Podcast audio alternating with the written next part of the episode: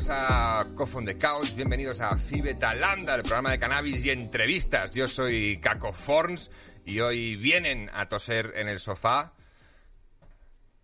Fidel Moreno, Buenos días.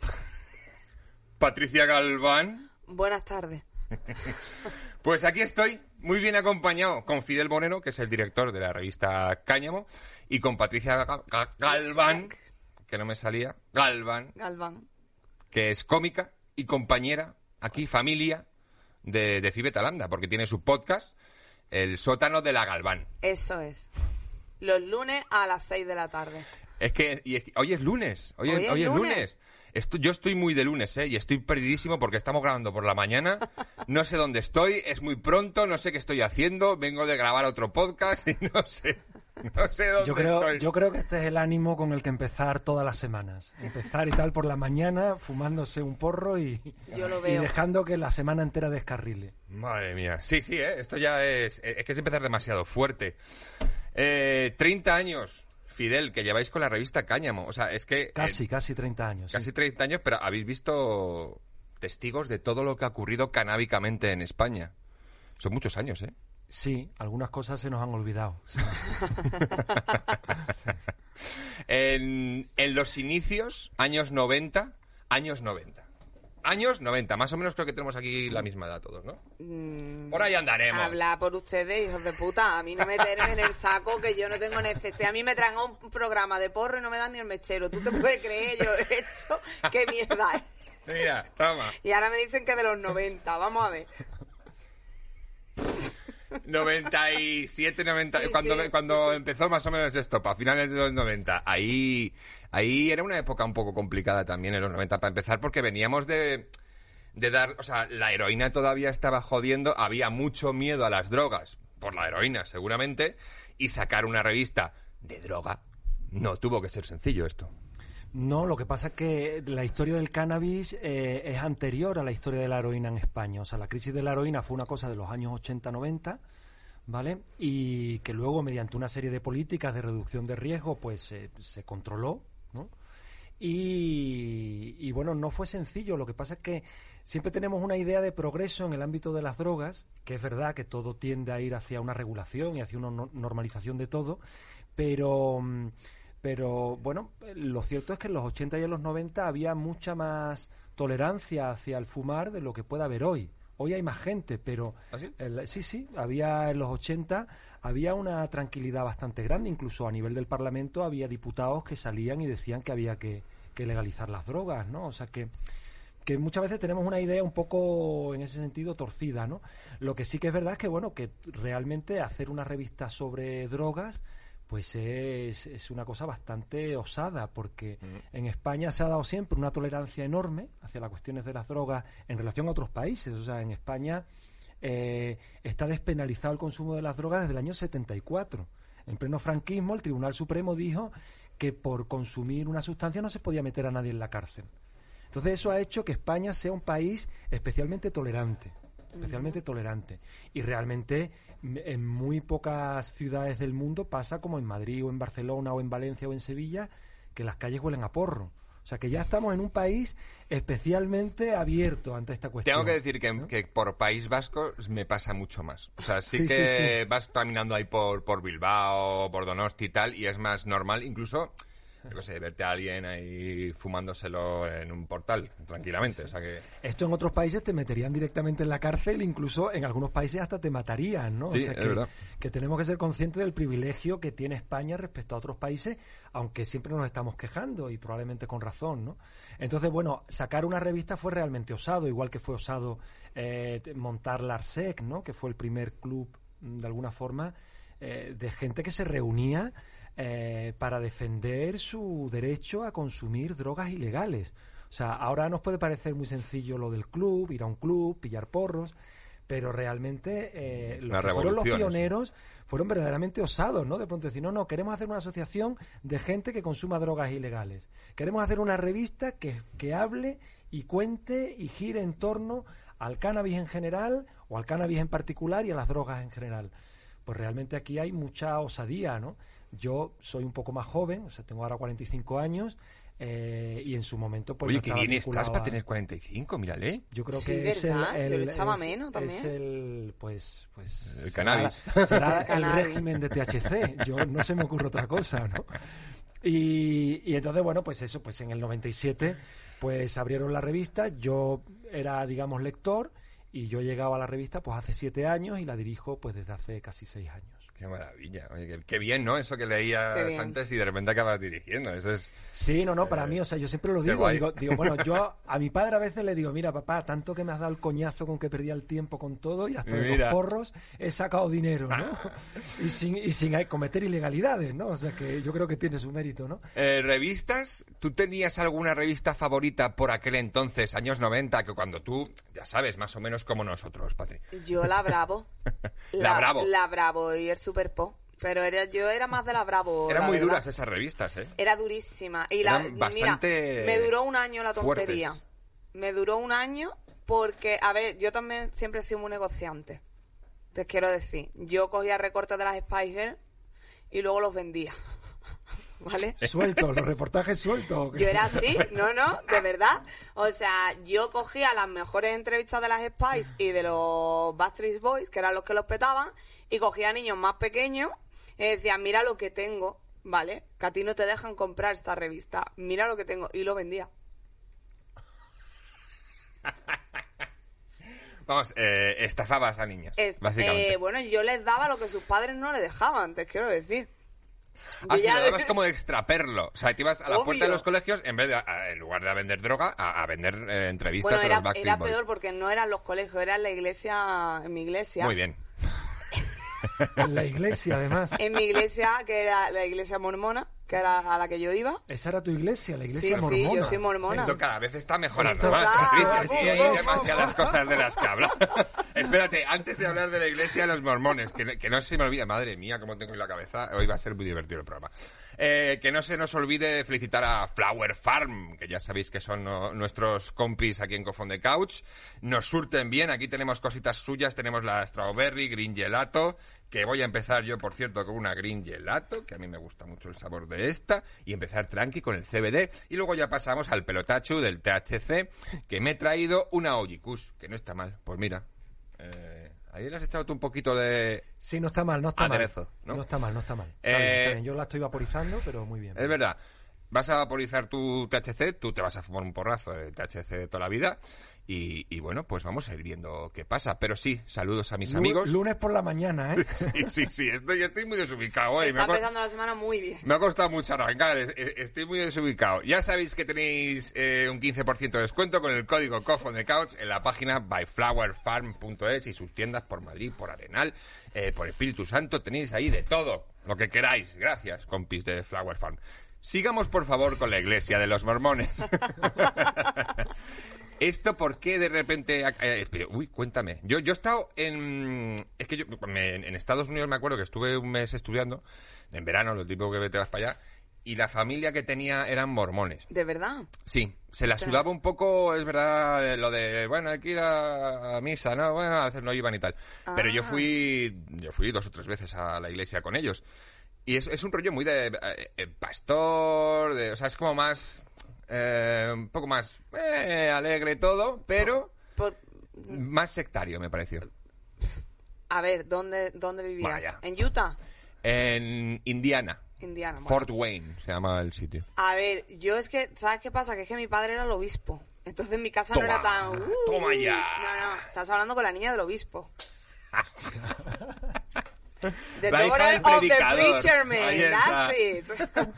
Oye, pero ese elemento de tu origen eh, Es muy eh, fuerte. Mm. es muy fuerte. Lo que yo no sé muy bien, eh, ¿qué ha pasado entre medias, no? Entre ese origen de ser la hija del obispo mormón en Jerez de la Frontera. Sí. En Jerez de la que- Frontera, o sea, existían en es, todo, Sí, sí, es todo sí. muy, muy de película. Lo que no sabemos es qué ha pasado entre medias, entre la Patricia que tenemos aquí y la Patricia que fue la niña de, del hijo del obispo. Bueno, soy soy la hija de los... Ya, ya Sí, mi claro. padre no es el obispo, pero Sigue, yo seré sigue. toda la vida la niña del obispo.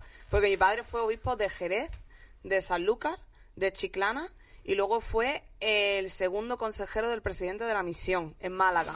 Joder. El presidente de la misión, que entiendo que será el jefe de los mormones, ¿o cómo El va esto? jefe de los que van con las chapitas, los misioneros que van con las chapitas sí. por la calle y Sí, tal. Ah, sí, sí, sí, sí. Mi hermana mayor fue misionera, de hecho. Eh, y luego está mi hermana del medio y, y luego nací yo. Ay, pásenme echar un momentito. que Eh, ya yo lo mío es punto y aparte. Pero tú sigues creyendo en Dios y Sí. todo eso. Sí.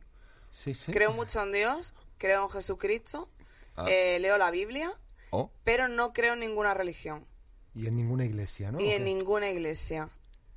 pero eso es, muy- es raro esto. O sea, como... No, que va a ser raro. O sea, esto es muy sencillo. Yo con 10 años me di cuenta de que era actriz. A partir de ese momento, dentro de la iglesia mormona, era puta. y en la calle, por ser mormona y no drogarme, no fumar, no beber, tal, todo el mundo me puteaba, ¿vale? Entonces acabé tan hasta el coño de todo el mundo que creo que soy como muy tolerante, pero... Y, y es verdad que yo hoy aquí estoy de infiltrada, ¿eh? Porque soy súper antidrogas, que lo sepáis. Toma ya, toma ya. ¿Pero pues. porque te obliga tu fe o porque Porque no- me he criado también en un barrio de yonkis, te quiero decir. Ah, vale. Y eh, soy muy antidrogas. Pero hace tres años tuve un accidente, me dejó las cervicales muy mal, estoy muy jodida del cuello, y empecé a consumir María, eh, y es lo único que consumo, como relajante. Bien, y te funciona. Pues eso, es que lo veo mejor que el diazepam, la verdad. Mira, eso sí es verdad. Que es como droga legal, pero me parece una puta mierda. O sea, eso sí que te deja súper tocado, tío. Ya es, eh, sí, yo alguna vez lo he contado que claro, me lo llevo de viaje cuando voy fuera de España para dormir mejor y es un pelotazo que me hace gracia de vez en cuando, pero es un pelotazo bastante serio, la verdad. Y bueno, eso se puede, se puede comprar con recetitas y, Sí. y- y con cositas. ¿Tú, hombre de fe, Fidel, eres hombre de fe? Yo creo en las drogas. sí. O sea, yo Creo creo, que vamos a la misma iglesia, creo- entonces. Yo creo que, que toda esa idea de las drogas como paraísos artificiales, pues que no, que son eh, los paraísos naturales, además los únicos a los que realmente podemos tener acceso, ¿no? Y creo realmente que, que bueno, pues que la vida es muy complicada y que está bien tener un buen botiquín a mano para poder eh, modular el ánimo, eh, la mente y si no, que estamos condenados a sufrir eh, la enfermedad eh, de un tipo o de otro, ¿no? Entonces me parece que, que- que es un hallazgo de la civilización el poder tener sustancias que de alguna manera pues te ayuden a lo que es sobrellevar una existencia eh, privilegiada y placentera, ¿no? A mirar la vida con otros ojos, ¿no? Sí, con otros ojos, con otras maneras, ¿no? Yo creo que eh, por nuestra manera de ser, en general, de ser seres humanos, pues estamos condenados a, a- a la obsesión, a, una vida neurótica, a una vida... Entonces, bueno, pues creo que la naturaleza nos ha provisto de, de herramientas que permiten, de alguna forma, sobrellevar el asunto, ¿no? Bien cuando son dolores físicos, pues para poder atenuar eh, los dolores, o bien cuando son dolores de tipo psicológico, pues para poder también enfrentarnos a ellos, ¿no? Aparte ya de lo que es la pura y dura evasión, que soy un defensor de ella, ¿no? Porque creo También. que hay que que hay que poder viajar, ¿no? Que si realmente nos quedamos en la rutina habitual, pues la vida se empobrece muchísimo, ¿no? ¿Recordáis vuestro primer porro, eh, Patri? ¿Tú lo recuerdas? Eh, hombre, es que no hace tanto. Ah, sí, fue hace poquito. Claro. Qué bien.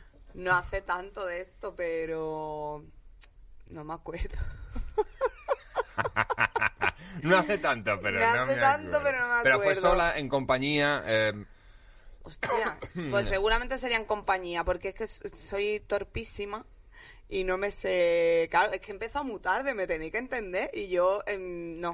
O sea, yo me lo intento hacer en mi casa y acabo toda la casa llena de marihuana, pero donde tiene cabe.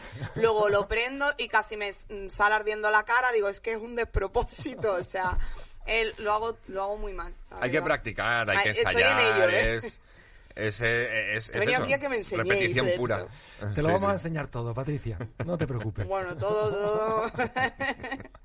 Cuidado. Que es muy pronto por la mañana, por favor, vamos a... Esto es un lunes, esto es maravilloso. Mira, Hay que empezar la semana así, así. De hecho, de hecho, claro, yo siempre tengo por aquí un poco de mucho a mano. Si lo queréis, he traído unos eh, croissancitos. En algún momento diréis, oh, pues tengo hambre o me está pegando demasiado pelotazo. Aquí tenemos un poco de muncheo para poder, eh, Pues alimentarnos. Eso sí que me he dado yo cuenta, tío. A mí esto no me compensa porque engordo.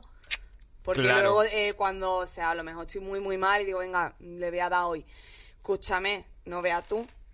Luego me como y pare por los pies. O sea, yo abro la nevera y digo, venga, hasta luego. Y además dulce, tío. Esto, esto es Yo normal. creo, sí, hay gente que le da por dulce, hay gente que le da por salado, depende de tu naturaleza. Dulce. Pero yo, por ejemplo, eh, yo creo que los porreros de toda la vida, al final tenemos que aprender a, a vencer ese hambre voraz. Vencerla Mm. no comiéndote 40 donuts, porque llega un momento que te sientas mal, ¿no? Entonces, al final uno aprende a aguantar el, el hambre.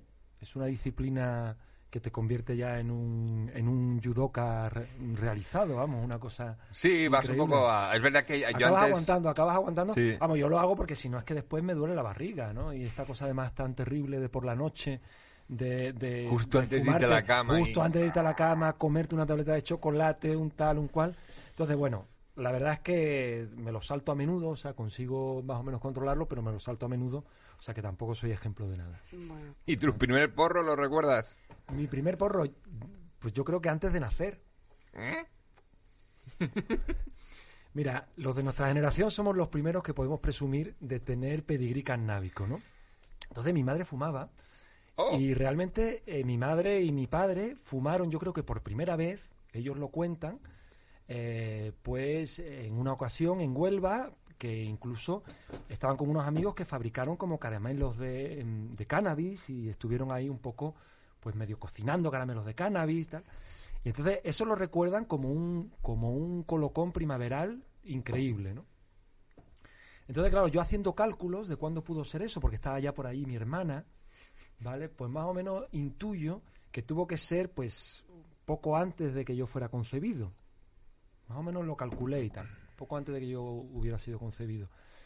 Entonces, eh, bueno, pues yo intuyo que como el THC Algo se, pillaste. se resiste mucho a salir y todo eso, pues yo intuyo que tengo como una denominación de origen cannábico, porque en el semen de mi padre y en los óvulos de mi madre debía de haber algo algo de, de resto de THC. Luego, se- es una cosa muy milagrosa, sobre todo porque mi padre, así como mi madre sí ha fumado más, y bueno, que lleva ya años que no tal, pues mi madre antes sí fumaba, eh, mi padre le sentaba fatal, era de esas personas que, que, que le dan una calada a un porro y le da un bajón de tensión tremenda, ¿no? Entonces, bueno, pues de las pocas veces que mi padre fumó, yo creo que estaba por allí eh, un poco antes de que yo fuera concebido. Entonces yo fantaseo con eso porque, Me porque, me hacen- porque por, por ser director de Cáñamo me hacen mucho esta pregunta, ¿no? Entonces pues yo digo, bueno, pues yo ya viene de antiguo. Claro. Y luego pues recuerdo pues que sí, que a una tía mía con un primo pues le robamos una vez una chinita en Caños de Meca, recuerdo, y nos hicimos un porro. Nos hicimos un porro, nos lo fumamos qué maravilla. pero no recuerdo mucho más allá. Claro, tenía, tenía menos de 12 años, ¿no? O sea que yo luego ya empiezo a consumir así más habitualmente con 14. Hay que decir que que, te- también es muy hay que temprano. decir- hay que decir que También te- es muy temprano. hay que decir que termino mis estudios y que todo bien y que recuerdo perfectamente casi todo. O sea que toda o sea, esa. co- con toda- es decir, responsabilidad, ¿no? O no, o no, pero quiero decir que cuando se habla de que de que los de que fumar antes de los 18 años, que Sí, no, de que hasta los es 21 no está formado el no cerebro está y tal. formado el cerebro, bueno, pues muy bien, pero tenemos que decir que la generación mía, eh, al menos en lo que concierne a mí y a mis amigos, pues bueno, pues no creemos que nos afecta de una manera excesiva, ¿no? En fin, lo digo porque es el principal argumento de Sí, los eh, prohibicionistas, es verdad que es esto- el tema de, de la juventud. Y, Lo hablamos, y sí. bueno, pues el alcohol también está ahí, ¿no? Como rito de iniciación juvenil. Y el alcohol es una droga mucho más... Peor, de hecho. Bueno, sí, sí, o sea, es la más extendida en el mundo y es la que tiene más problemas por delante de la heroína y de todo, ¿eh? O sea, que con eso hay que Sí, tener que, eh, cuidado, que a menudo tendemos a convertir la heroína en chivo expiatorio y, y- y no estamos siendo justos con la realidad de las cosas, ¿no? El alcohol es mucho más dañino y la heroína lo único que sucede es que su consumo se dio y se ha dado y se sigue dando en, un, en unas circunstancias de prohibición que hace que, que los problemas y los riesgos de consumir heroína se multipliquen. Se multipliquen. Que, o sea, que la frase esta, bueno, frase, más que frase, cliché, de es que si fumas muy joven te quedas tonto, no estás de- to- del todo de acuerdo con esto, vamos. No, no, yo no estoy de acuerdo en absoluto. O sea, no estoy de acuerdo en absoluto. Hombre, siempre tienes que decir, o sea, si tienes hijos, si tienes gente joven alrededor, pues dile, oye, cuídate un poquito, eh, eh, intenta fumar lo más tarde posible. Pero más que eso, yo daría recomendaciones acerca de la moderación.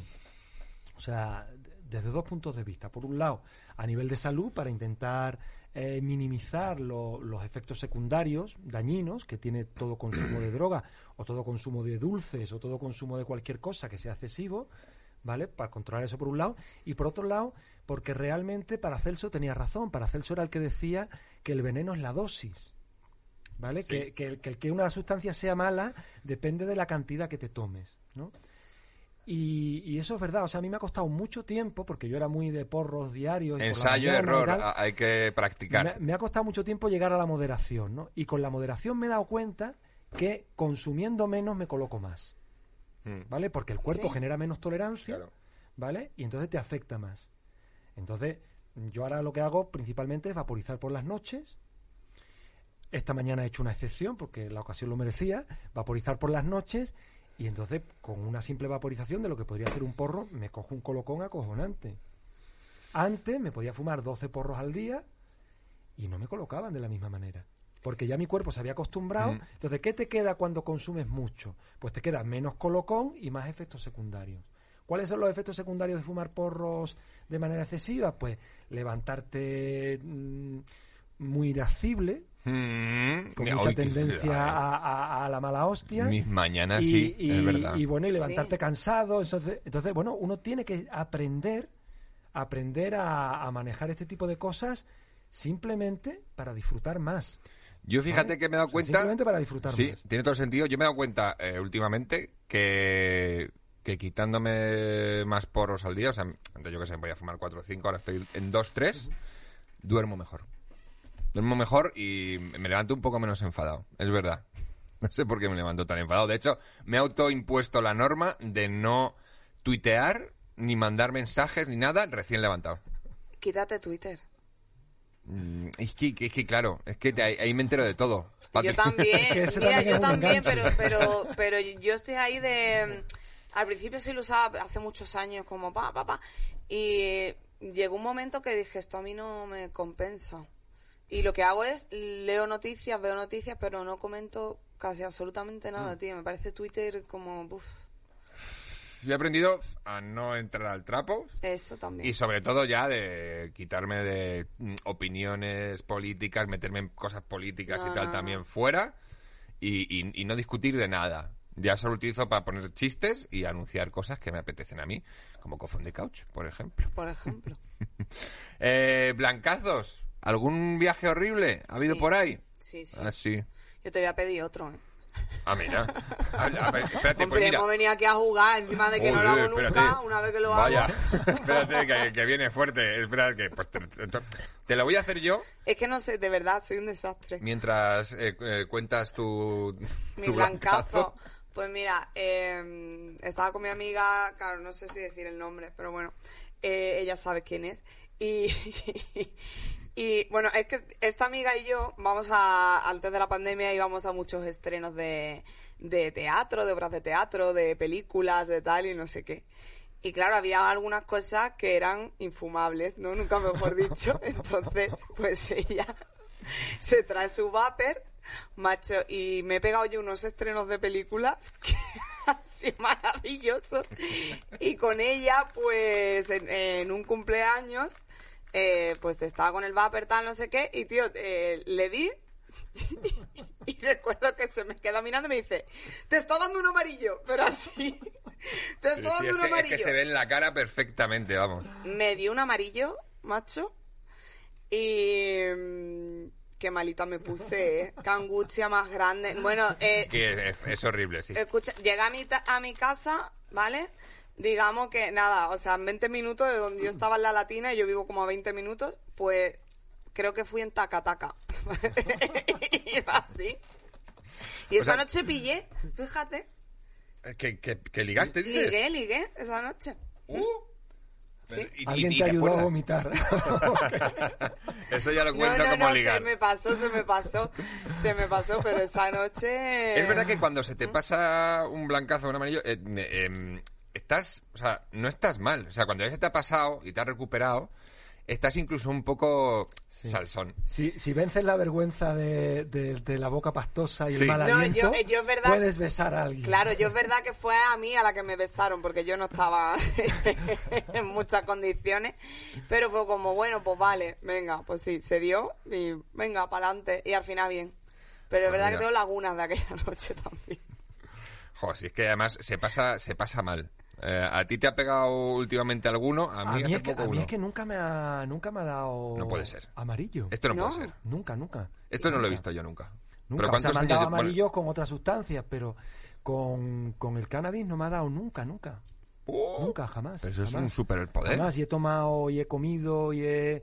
O sea, comido me ha dado, pues, pues eso, multiplicado por tres, ¿no? Que el, el colocón de- del, del THC comido es tres veces más fuerte que fumado, Sí, ¿no? sí, eso es un- Y entonces, bueno, pues me ha dado grandes viajes, pero que me he tenido que tirar al suelo de risa y tal, pero no era un amarillo, no era un bajón. O sea, ¿no has tenido la sensación esta mala de los sudores fríos, es que me muero? No, no, no, no, no, no, no. Me cago en...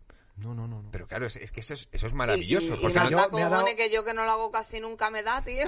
Por eso, por eso. No, no, yo por eso pienso que tengo eso, denominación de origen cannábica. Es que te digo, claro, porque para mí... lleva- el ADN, tío. Debo de tener... Luego no, luego es verdad que ahora que, que- que consumo menos, pues sí que es verdad que a veces cuando fumo por la mañana, pues me tengo que dormir una siesta, porque si no mm, el día se me hace muy largo, ¿no?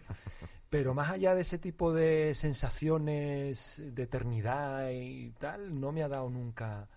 Claro, es que piensa, para mí es como un poco Bueno, me ha el dado, me precio ha a pagar. o sea, yo sí recuerdo la primera vez que probé, eh, ¿cómo se llaman? Bueno, uno de estos vaporizadores de, de titanio, de estos de piedra de titanio. Entonces probé el, el, el BHO, este que es una, una extracción. con gas. A mí me tenéis que Una- explicar, ¿eh? sí. Porque Eh, esto es una extracción que es como miel. El digamos. vaporizador de titanio no conozco, pero la extracción ver, está hecho con, a con ver, lo, gas. que, lo que ha habido en los últimos años ha sido una, una explosión de en torno al cannabis que se concreta también en nuevas formas de, de consumirlo, nuevos rituales, o sea, vaporizado, eh, tal. Y en el ámbito de los extractos hemos pasado de tener el hachís a tener cientos de variedades de, de extracto cannábico, ¿no? Entonces hay algunas que tienen forma de cera, hay otras que tienen forma de plastilina, otras que tienen forma de caramelo, ¿no?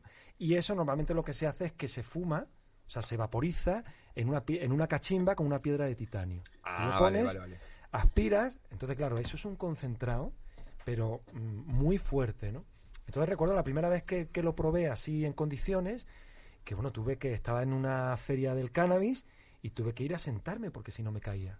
No era un amarillo porque yo, yo lo estaba disfrutando muchísimo. Ah, tú- o sea, tú te sentías bien, pero no te respondía el me cuerpo, tuve que ir a la sala de conferencias, que es donde menos gente hay y está la cosa más tranquila, y allí me senté y luego volví a donde estaba, que era en casa de mi hermana. Que un y poquito más. Yo recuerdo haberme comido, pues eh, eh, encargamos sushi, me comí antes de que llegaran los sushi un pan entero con, con una lata de anchoas, ¿eh? que normalmente yo soy de, de- de dulce, pero esto era salado, ¿no? Y nada, la verdad es que fue tremendo, fue más que, que cuando lo he comido, ¿no? Y cuando lo he comido, pues también me gusta porque te da un, un colocón tremendo. Que mal me caes porque es que Tremendo. además estás vergado, hijo puta. Delgado, estoy delgado. Sí, O sea, pero tío, esto es lo que que es. tiene- no tienes nada de los efectos negativos O de sea, fumar hierba. esta, que- esta persona, ¿por qué? Que para mí es un peligro, porque claro, es como un poco el precio a pagar para cuando te pasas, po- con el alcohol, con cualquier droga tal, es que pues la resaca, es encontrarte mal, y menos mal que eso existe, porque si no estarías todo el día poniéndote hasta el puto culo. Pero claro, si no tienes ninguno de esos efectos negativos, Hombre, yo que- tengo, yo tengo, yo soy padre de familia, yo tengo dos hijos, ¿vale? Tengo uno de dos y otro de diez, eh, lo cual me hace tener que correr detrás de ellos por el parque mucho, mucho. Entonces, eh, claro, yo no puedo consumir mucho cannabis, o sea, por el día no consumo normalmente, porque luego de pronto me veo en medio del parque que se me hacen de largas las conversaciones con otros padres que no sé qué coño hacer. o sea, que aquello de tío. que me ponga a decir inconveniencia porque, claro, cuando estás aburrido y estás estimulado por el THC, llega un momento que quieres darle la vuelta a la situación, cambiar la realidad, ¿no? Entonces empiezo a decirle barbaridades ahí a los padres, que bueno, que como vivo en Lavapié, pues son padres más o menos de nuestra cuerda, pero, pero llega un momento que digo, mira, no, voy a vaporizar ya cuando estén dormidos los niños, ¿no? Y porque si no, sí que noto ese efecto secundario de ese cansancio, ¿no? O ese, o Yo ese no aburrimiento imagino- mortal hacia las rutinas habituales, ¿no? No imagino un sitio peor para pasar una fumada que en un parque infantil, tío. La El verdad que lavapiés, que no se Madre sabe qué huele Bueno. más, si a María o a Curry. O sea, A curry- más que a curry, a meado de perro, tío. Tenemos, También, tío. tenemos una lucha con los, con los dueños de los perros allí que se meten en, en los parques infantiles. Que le decimos, oye, que tienes ahí tu sitio para, para, para que el perro vaya, que es más grande que el parque infantil y te metes en la zona de césped donde hay un cartel que pone prohibido perros, ¿no?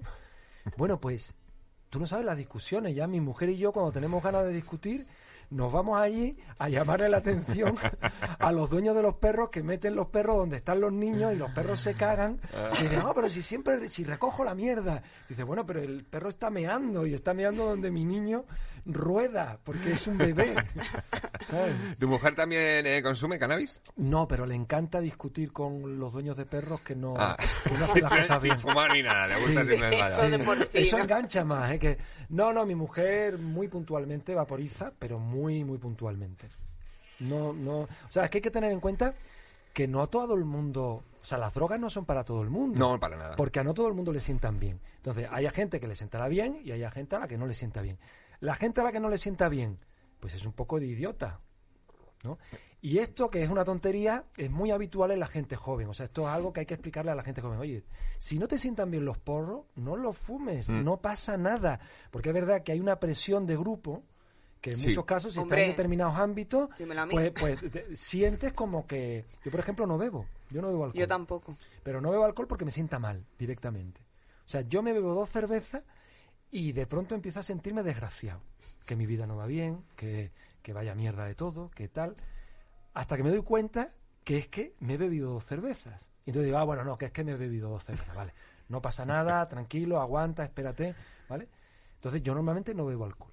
Entonces, ¿qué brasas ha sido la gente? Menos mal que como saben que me meto de muchas otras cosas, pues no me tratan como, Claro, como eh. un como un meapilas, ¿no? Pero pero bueno, he tenido que aguantar mucha presión acerca de tómate un whisky, tómate Eh, una copita, alguna cosa. Y lo he intentado de mil maneras, ¿eh? Porque yo pensar que me estoy perdiendo algo de placer asociado claro, al- algo tiene que a- haber a ahí. algo, pues no, no me gusta, ¿no? Pero realmente hay que, hay que, hay que ser auténtico en esta vida. Quiero decir, hay que intentar, eh, pues eso, que si te gusta algo, aunque esté prohibido, pues tú, Para adelante, ¿eh? para adelante. Tú tampoco Pero si no te gusta algo, Sí. si no te gusta algo, aunque sea legal, aunque te lo estén poniendo delante, si no te gusta, no te lo tomes No, claro. no te lo tomes, ¿no? Entonces, en este sentido, bueno, pues creo que es parte de, de la conquista de la soberanía personal, ¿no? El decir sí a lo que me gusta y no a lo que no me gusta. ¿no?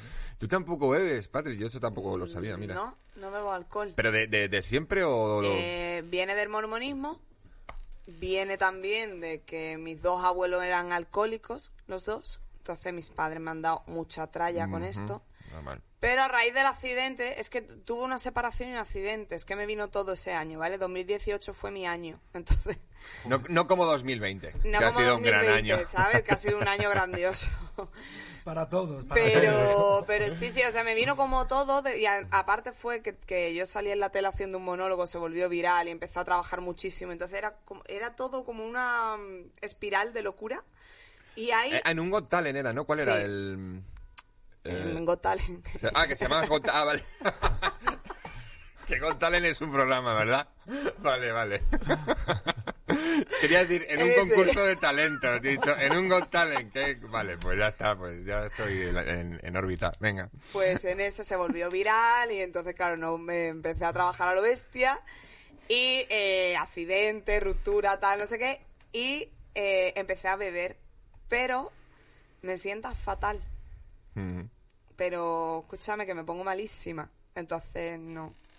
No, no. De, de quedar de, de, mm, quedarte en negro, vamos, de irte al suelo. De... No, no, no, no es eso, es, es mi estómago, no, Ah, vale, no vale. procesa bien.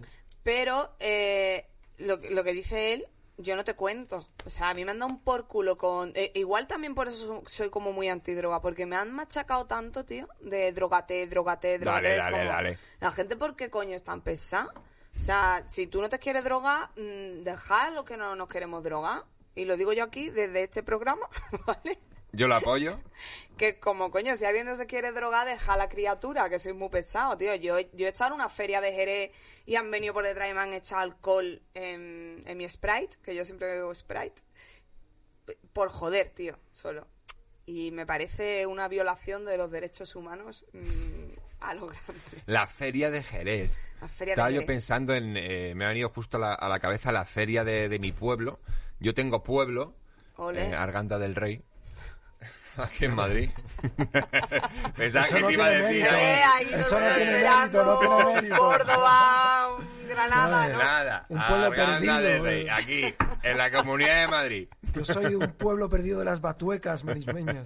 ¿Qué va? ¿Y, y tenéis feria allí en Arganda? Y, y ahí hay ferias, sí, hay fiestas y tal. Y, y- recuerdo, es, bueno, era la, la única feria, yo creo, a lo que estuve yendo desde, desde pequeño, desde los ocho años, quizá diez. Y lo peor, yo estaba, hostia, yo me estoy acordando de, de- de las locuras que hacíamos ahí. Y digo, ¿cómo, cómo volvía vivo a mi casa yo? O sea, pero estoy pensando en la olla loca. ¿Os acordáis de la olla Sí, loca? sí, sí, sí, como, hombre, ¡pa! claro, ¡pa! De un claro. lado y de otro. Y, pero yo recuerdo que lo que hacíamos era, cada vez que hacía el pa, Saltar. te, te soltabas de la barra, que era la única mierda de seguridad que había, y saltabas porque había una colchonetilla en el centro a ver si caías en el centro de la colchoneta. Pero que podías sa- salir... O sea, que yo, yo recuerdo haberme dado contra el banco de enfrente, que podía haber salido disparado de... ¡Qué puta locura! Y yo me he roto la pierna así. En la olla loca. No, en una colchoneta, tío, que fue todavía peor. Porque yo, eh, en fin, yo la liaba mucho y fuimos a eso y, y nos montamos una colchoneta de estas enormes. ¿Y quién saltó la primera? La Galván, como siempre. Yo ahí, pa, y yo caí y las hijas de puta de mi amiga fueron cayendo encima mía, una Uh, detrás de ah. otra, pim, pam, pum. Bollo. Y, y recuerdo que yo tenía como 12 años y había conocido a un chico y me iba a dar mi primer beso con él y le dije, espérate, que me voy con mis amigas a la colchoneta y ahora Oh. vengo. Y, y me recogió la ambulancia, tío. ¿Y te quedaste sin beso? Porque podía haber ido, a lo mejor hasta la camilla, A y hubiese sido súper bonito, pero nada, fuera. No, no era no, eh, tú imagínate yo queriéndome morir allí en ambulancia, o sea, la camilla con 12 años, tío, diciendo, ¿puedo ser más desgraciada? A lo mejor era una señal de la vida y De te, que y te ahorró un no- novio yo- cabrón, asqueroso, tonto. Estuvimos un mes por teléfono, que en aquella época no había WhatsApp ni Sí. nada. Estuvimos Por un mes teléfono fijo, ¿no? Por teléfono fijo. claro. De llamar y preguntar De si llamar está... hasta que un día el obispo mormón cogió el otro teléfono Claro. Y fue como, ¿qué está pasando aquí? y ahí quedó la cosa. Y no volvió a llamar. Eh, Oye, pero qué vergüenza, ¿no? Que tu Qué padre te largo, escuche, tío, que tu padre te escuche, hacía, ¿eh? que tu padre te escuche ahí eh, tonteando, ¿no? Con, que además en aquella Qué época ruina, ¿eh? adolescente, ¿no? Las Hombre. tonterías que dirían, ¿no? Pues tú imagínate, Sí, me, claro, metió, no podía- me metió un grito Patricia y cuando es Patricia completo Claro. es mal. Pero es lo que dice que tampoco serían conversaciones... No hay fotopollas ni nada, quiero decir No. que no... No, Claro. como mucho le podría dar pollazos al teléfono, te quiero decir. Esas eran las fotos pollas de la época. Y, y, va- y va- oye, vas, vas, a- vas a enseñar, vas a decirle a, tu, a tus padres, oye, mira, está en un programa aquí dándole al quenque, o esto lo escondemos un poco. Mira, sinceramente es que también sería hipócrita, porque es, es verdad que yo también, sea, todo lo que has hablado antes de la adolescencia y demás, yo, lo, yo me he criado entre los mormones, mm, los americanos, Jerez, que es lo más gitano del mundo, yo también tengo sangre gitana, y, y luego los yonkis. Entonces, yo tengo una mezcla que yo, vi- yo he visto muchas cosas. Una peli de Almodóvar. Yo so- soy una peli de Almodóvar, Sí. de hecho lo amo, Almodóvar. Y tío, claro, yo, eh, el que era uno de mis mejores amigos de adolescente, con 14 años, estaba metido en Proyecto Hombre. Con 14 años, más. Claro, mi primo es drogadicto. Te quiero decir, es que he visto muchas cosas, tío, y también por eso creo que siempre me ha dado mucho respeto. Pero no sé cuál era la pregunta. ¿Te crees que me la sé yo? ah, sí, que si le ibas a decir a tus padres... eh, Eso. Pero, eh, igual que soy antidrogas, aunque ahora fume. María de vez en cuando, también tengo que reconocer que como persona a la que le flipa la cultura, coño, ahí están los Beatles, ¿sabes? O sea, ¿qué disco fue? Eh, Sanger, Sa- Sanger's Peppers, eh, no sé No hablar soy demasiado ahora. fan, pero sí, ese existe, Sí. Sanger, Sanger Pepper. Eh, eh, Joder, Peppers, vaya eh, yo soy más de los Rolling, lo siento, ¿vale? Pero, eh, coño, que lo hicieron todo bajo la influencia de la marihuana, ¿no? Te quiero decir. Sí, hombre, se, Hombre, se la han escrito grandes claro. obras también bajo la influencia Claro. de la marihuana. O sea, la marihuana, hay que tener en cuenta que la marihuana es la droga ilegal más consumida del mundo. Y en España, por supuesto, ¿no? De las ilegales es la más consumida. Entonces, en España la consume un 11% de la población. ¿Vale? Si trasladamos esos márgenes a, por ejemplo, el tema LGTBI, ¿no? Pues vemos que, o sea, es un poco disparate hablar de, de los que fumamos porros como si fuéramos una minoría. No, no, perdona. O sea, es una amplia capa de la población. Más del 35% de la población ha probado un porro. Es decir, que es una realidad que realmente ya no es, ya no es marginal, ¿no? Espérate, ya no es marginal. O sea, que, que el que haya programas como estos, pues es lo normal. Lo raro es que no los hubiera antes, ¿no? ¿Qué iba a O sea, pero hombre, es que eh, eh, lo estás comparando, o sea, más del 35% de la población ha fumado María, quiere decir que más del 35% de la población eh, ha follado con alguien de su mismo sexo, quiere decir. No, no, estaba comparándolo en... Porque yo creo no- que más de no un como- 70. No, ¿tú crees? Hombre, yo lo tengo clarísimo. Tú lo tienes clarísimo. En el Hombre, ámbito, en el sí. ámbito de, la sexualidad, ¿tú Vamos. crees que...? Y, y a la pregunta, ¿le, diría, ¿le dirás a tus padres que es venido a un programa de fumar? Si yo ya después de haber salido del armario en la cuarentena, yo ya no puedo caer más bajo en mi ¿En la cuarentena has sido? Sí. ¡Hola! Todo el mundo encerrado y tú saliendo por ahí. ¡Qué vergüenza! Saltándose el confinamiento. Ah, hola. Sí, me, o sea, mi madre ya lo sabía, mis hermanas también, pero fue el momento de salir con mi obispo- padre, de decir, no puedo más, o sea, ya, hay un apocalipsis, Y algo solería, o no, o, o le pilló Vamos a ver. flipando. Te Una- nombraron, te, te van a nombrar avispa del, de, de los mormones. La hija del obispo es la avispa de los mormones. Mira, te voy a decir una cosa. Yo creo que una madre sabe lo que ha parido y un padre lo que ha engendrado. Y más allá de ahí, el que se quiera hacer ciego, pa'lante. Y también, si yo he estado mucho más tiempo metida en el armario, entre comillas, porque yo nunca me he escondido de cómo soy, eh, así un poco por, por, porque me lo pedía parte de mi familia, en plan de, es que a ver si le da otro infarto a papá, tal, no sé qué, y me tenían acojonada. Pero que es verdad que también el infarto me iba a dar a mí. Porque yo soy una persona muy así, tío, y, y es que yo soy así en todos lados. Y entonces, Tener que el tenerte que reprimir, veces. es que es durísimo, tío, no poderle coger la mano a tu pareja por la calle porque te vayan a pegar, o porque vayan a decir, o porque alguien mm, le vaya a hacer daño a tu familia. Además que tampoco Jodido. era tan mala noticia, porque es como, si, si me gustan los del otro sexo, pero además también los del mío, ¿no? O sea, Claro. es como, si la- esa parte está cubierta, pero luego hay un extra, papá, que mira, pues un poco más. O sea, llego, llego un poco más lejos y ya está. Sí, claro, o sea, fue como, mira, si un día llego a casa con un chico o con una chica, pues es lo que hay. Y esto es lo que hay. ¿Y? Y me tuve que venir para Jerez en plena cuarentena. O sea, al revés, estaba en Jerez, me tuve que venir para Madrid. Ay. Ahora todo bien. No, mi padre en verdad dijo, a mí esto me da igual, papá. No, no te... O sea, igual, igual, no te da... Pero es verdad que lo acepta, no lo comparte, pero lo acepta y ya está. Y les quiero muchísimo. Y con eso me quedo. Bien, joder, pero qué, qué historias, porque además de repente has soltado así como de pasada, no, pues mi infancia la pasé en Estados Unidos, No, en Estados Unidos no, entre americanos. a- entre americanos, Claro. Porque mi padre era el obispo. Entonces, los misioneros tienen que ir a casa de los miembros. La, la mayoría de los misioneros son americanos. ah, sí, ¿Qué pa- claro. Entonces, mi padre, al ser el obispo, en mi casa no es que vinieran un día por semana, es que venían tres y cuatro.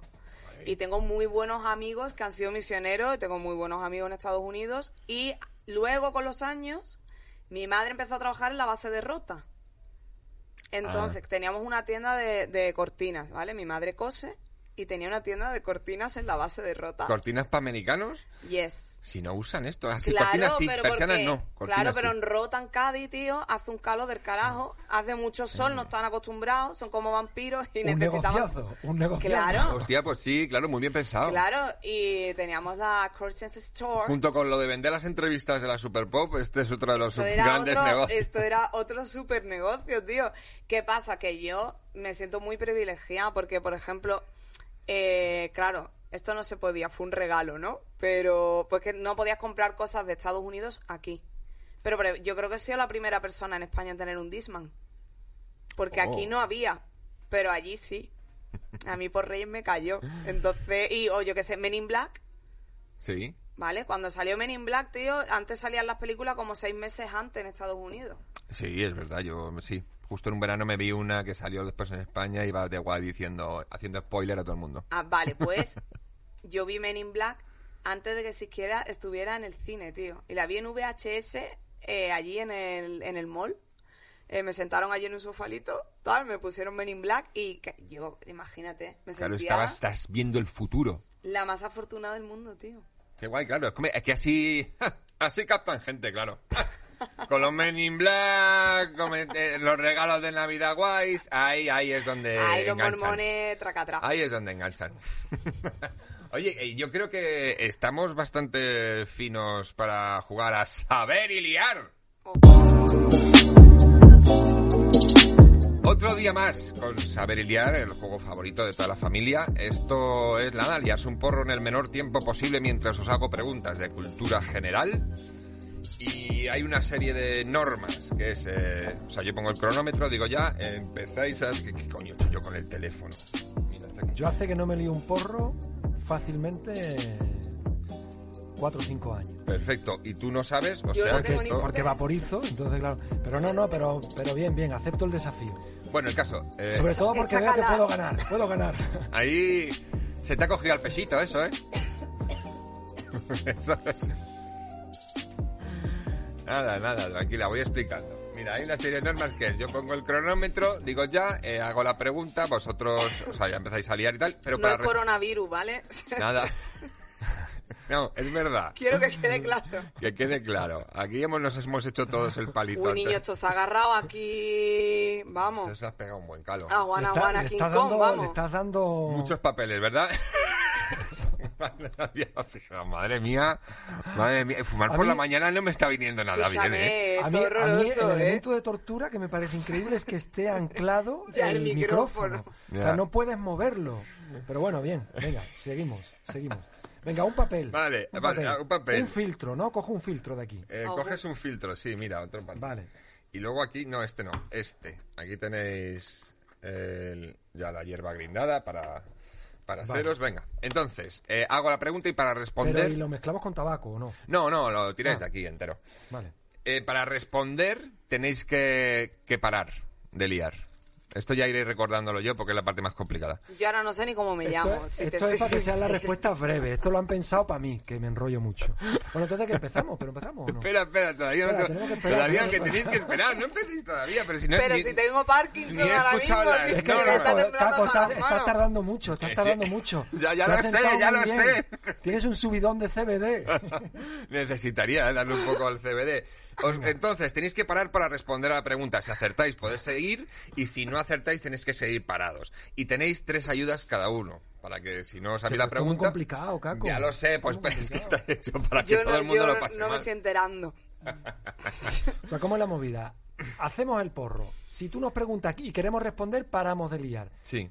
Si acertamos, seguimos liando. Sí. Si no acertamos, nos quedamos parados. Pero nos quedamos parados hasta cuándo? Hasta que aciertes la siguiente pregunta. Entonces el reloj sigue corriendo. Ahí está el tema, claro. Y luego puedes decir, no me sé la pregunta, dices, ayuda, te doy tres opciones de respuesta. Y tenéis tres ayudas cada uno. Bueno, vamos a ir. Tú te has enterado bien, ¿no? ¿No? Yo en vez, yo en vez de ayuda, en vez de ayuda me, me he enterado Ayuso. O sea, imagínate Ah. cómo voy. Estás, estás obsesionada, estás obsesionada. Venga, Imagínate. vale. Venga. Vale, vale, un momento, ¿eh? Eh, cuando, diga, cuando diga ya, podéis empezar a liar y, y hago la primera pregunta. venga. Y esto como así, tipo orégano. Sí, lo vas echando así, tú, tú, tú, tú. A ver, la- lo único, mira, la pega, porque es verdad que la pega, eso es importante. Sí, a mí explícame esto. Como, ¿Me lo pongo así la mejor? pega tiene que estar aquí. ¿Tú no sabes lo de La la pega. pega? ¿Qué es la pega? Lo que tienes que chupar para pega. que se pegue. El pega o la pega, ¿no? En, en A mí Sevilla que me tenéis pega. que explicar esto, que Pues, yo soy nueva. Al- cuando, cuando hagas lo el tienes que coger así. zurrillo As-. Así, ¿no? Y, Sí, y así, cuando así. ya vayas haciendo el zurulillo... Es lo- que- y. Y lo del pellizco, ¿no? Solo del pellizco. lo del ahí el lo- otro día es- me lo explicaron, pero es que no lo estoy Es entendiendo. una parte complicada. Sí. Bueno, vamos a empezar, Va. venga. Ya, podéis empezar. Yo le voy a un poquito de Pero papel. ¿por qué? Mira, mira, Porque mira, está mira, haciendo mira, trampa. Se está haciendo ya oye. filigranas. Está haciendo trampa, tío. Bueno, al que te... no, no, si es que lo voy a- mismo, venga, tú dale, Te voy a preguntar, ¿cuál, es, eh, ¿cuál era el nombre de pila de Don Quijote? Alonso Quijano. Muy bien, Alonso, puedes seguir, tú tienes que estar parada. Porque no has acertado. Pero vamos a ver. Pero si es- mira, no tiene no tiene mano, ¿Qué tío, fruta? tiene pinza, o sea, ¿Qué fruto seco se utiliza para hacer mazapán? Venga. el mazapán. Niño, que tengo que ganar, que Venga, no me gusta Venga, ¿qué dale. fru- fruto seco? ¿Qué Dale, fruto seco? la almendra. La almendra. Ah, a- ahí Es que está. soy de chocolate, tío, Ay, nunca mira. mejor dicho para este programa, pero que ¿A, qué? a ver, espérate, claro, te ha acertado. Tú, bueno, esto es un desastre. ¿A qué país pertenece la isla de Baffin? a la caza vampiro. Ah, no. Ni idea, ni idea. ¿Queréis ayudas alguno? Pero explícame Venga. cómo sea. ¿El pellizco para dónde? que no tenéis que, que tenéis que estar parados, que habéis fallado ahora los Ah, dos. vale, vale, vale, Ah, vale. vale. Pero si tú ya lo has liado. Yo ya lo he liado, pero me queda hacerle el este. Porque No, justo- la, justo- no la he liado, ven. Pero dame. madre mía, madre Déjalo. mía. Ah, ah, eh, eh, vale, otro. vale, Venga, pues nada, Cana- estáis parados los dos porque es Canadá, no habéis acertado ninguno de los dos. Yo que he no- dicho. Tenéis que estar. ¿Has ¿No se ha dicho escuchado? Canadá? Porque el micro va mal. Yo lo he dicho. Luego se puede ver en el bar. O sea, eh, vale, no, tenéis que estar parados, no podéis liar. Vale. ¿Qué actor protagonizó la serie de culto Búscate la vida, Get Alive? Get Alive. Eh, eh, Eso lo, lo sabe ella, lo sabe ella. Sí. yo paro. Tenéis ayudas, ¿eh? te- Ricky Gervais. No, Chris Elliott. Lo mismo es. No la habría salido. Depende cómo lo digas, depende del acento que le ponga. Tenéis que estar parados. Que si, si, si tú estás así, si sigues liando todo el rato, que tienes que Pero pararte. si yo estoy parada, estoy quieta. Mira, está liando el porro al revés, qué gracia. Que- ah, no, lo que está no liando lo de puta sé madre. liar. Lo está liando de... A ver. Que no os enteráis. Bueno, venga, venga, sigue. ¿Qué, ¿Qué tipo de superficie son las pistas de tenis de Wimbledon? ¿Qué tipo de superficie? De- de césped, Pepe. ¿no? Sí, eh, ha respondido antes Fidel. Joder, Entonces tío, sigue de él, verdad, estás. Mira, me estoy liando el segundo, Pero si estás ¿eh? liando el segundo, ay, Hombre, es que, es que ese directo Pero- de cáñamo es que tengo que dejar el pabellón bien alto. Eh, vale, va, una última pregunta, porque es que ya ha ganado Fidel. No ha ganado, ¿eh? Y esta, No estoy- al- al- vamos. esta no, no será esa, ¿sabes? ¿Cómo se llama el cuarto hijo de David y Victoria Beckham? Ya está, lápiz arriba. Lavapiés. Lápiz arriba. Ey, Harper, Harper, por si alguien tenía la Bueno, yo ya, curiosidad. me, yo ya me he liado dos porros. Yo ya me he liado dos No, porros. no, si tú ya habías ganado hace tiempo, vamos, y el tiempo ni lo tengo aquí cronometrado porque ha sido todo un desfase. Yo lo he hecho así. Y esto no está bien hecho porque esto no está bien cerrado. Me pasa siempre esto. Pero si está... Ah, Que pero... creo que lo ha liado al revés, fíjate. Ah, vale, pero lo único que te ha fallado, El pellizco. la, la pega. No, no, si- que lo has puesto para afuera. porque el, el porro, o sea, si esto estuviese pegado sería muy buen No, porro. yo creo que ella nos ha engañado. Ella se liaba desde chiquitita, se liaba a los porros. Ojalá. Allí. Que va. Que yo- Pero es- así eso solo que- tiene pinta de que yo me haya liado muchos porros en mi vida, pregunto. Sido, que sí, sí, sí, o sea, así tal cual, Sí, es un porrazo. ¿Sí? Es un porro de puta madre. Hombre, yo sí, dibujaba muy bien, ganaba premios y todo. O sea, eh, manualidades bien. Se te ve que te manejas bien con las manos, con el crafteo. mm, como buena medio bollera también me manejo bien con las manos, claro. Joder. Eso es, con, con eso no se puede. Pues competir. solo con te ha faltado que has- no has sabido dónde El- chupar. ah, Y ya está. No has sabido Ay. dónde chupar. Todo. ay. Eh, Bueno, pero muy bien, ¿eh? Eh, Sí, hombre, habéis quedado, habéis quedado muy bien los dos. ¿Me lo chupas tú? Venga. No, pero espera que tengo que darle la vuelta. Todos los días, me todos los días no le digo nervioso. eso. No digo esa frase mucho. ¿eh? Que Os recuerdo que es que es muy pronto por la mañana. eh, para el todo. lunes, es muy pronto además, para lunes todo. la El lunes. Ay. Dios mío. Que sea lunes está muy bien, la verdad es que. pero vamos, ha sido, ha sido muy gracioso. El tiempo es que pone 2.46, pero claro, es que no es real. Juraría que cuando tú ya has dicho, eh, he parado, he mirado y llevabas, o sea, hace un minuto, 1.46, que es un tiempo, bueno, decente ahí en la media. Muy bien. He ganado el combo de productos cannábicos. No, la verdad que aquí nadie gana nada. La que es el, el orgullo de haber... De eh, haber participado. y de haber- Lo importante es participar. Claro, No, me parece joder. bien, me parece bien.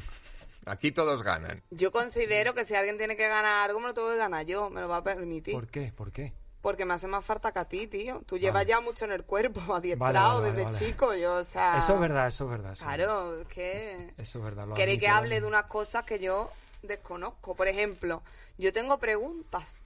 Ah, ¿Las pues puedo aquí, hacer? aquí, por supuesto, aquí puedes preguntar lo que quieras a quien quieras. Es que, claro, es que imaginarse que también este programa lo verá gente que tampoco consuma tanto. Sí, o o- no o nada, o no consume nada. Entonces, yo tengo preguntas, ¿vale? De, de, de- de mi ignorancia. Venga. No sé ni hablar ahora mismo, ¿vale? Pero...